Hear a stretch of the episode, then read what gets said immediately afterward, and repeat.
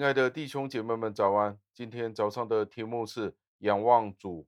经文出自于弥迦书七章的第七节，经文是这样说的：“至于我，我要仰望耶和华，要等候那救我的上帝。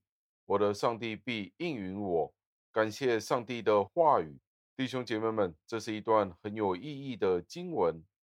在这里有一个中心的思想，就是盼望信徒们。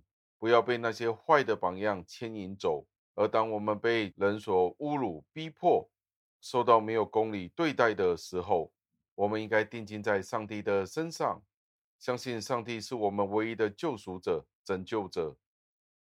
对于我们来说，没有事情是更加难受的，就是被那些不敬虔的人挑衅，当他们无缘无故去挑战我们的信仰。毫无理由的去引起一些事端的时候，我们就似乎有了一切报复的理由。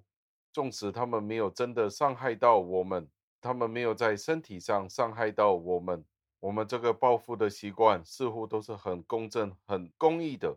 因为他们本身是坏人，所以我们为什么不可以报复呢？我们感觉上报复这件事情是应该的。当恶人得逞的时候，我们就应该好像他们一样。以暴易暴，这许多时候就成为了我们一个强大的理由去报复他们。而当我们见到恶人到处都是的时候，而他们并没有得到他们应得的惩罚，而更加严重是，当我们见到这些恶人们，他们的声望与财富是有增无减的时候，我们就会有一颗心想要效法他们的做法。恶人就杀人放火金腰带。修桥补路无尸骸的时候，那我们不跟着这样子做，那我们不是很吃亏吗？所以我们要效仿这样子堕落的欲望，就会随之而来。所以当信徒们被这些的伤害激发了的时候，而动了我们的怒气的时候，似乎我们就更加有这样子的理由跟他们一样去做。虽然他们说他们并不是故意要去伤害任何的人。但是其实他们只是要狡辩，捍卫他们对其他人所造成的伤害，所以他们便用了其他欺骗、欺诈的方法去伸张他们的公义，而我们却是要去仰望上帝。这也是在诗篇第一百一十九篇所表达的思想。信徒们不应该被那些坏的榜样而牵住，而我们要更加的去顺从上帝的话语而行。我们无论遇到的挑衅是如何的大，如何的猛烈，我们都不要以暴制暴，因为甚至于你做好事、做好人，其他人都可以觉得你可以做得更好。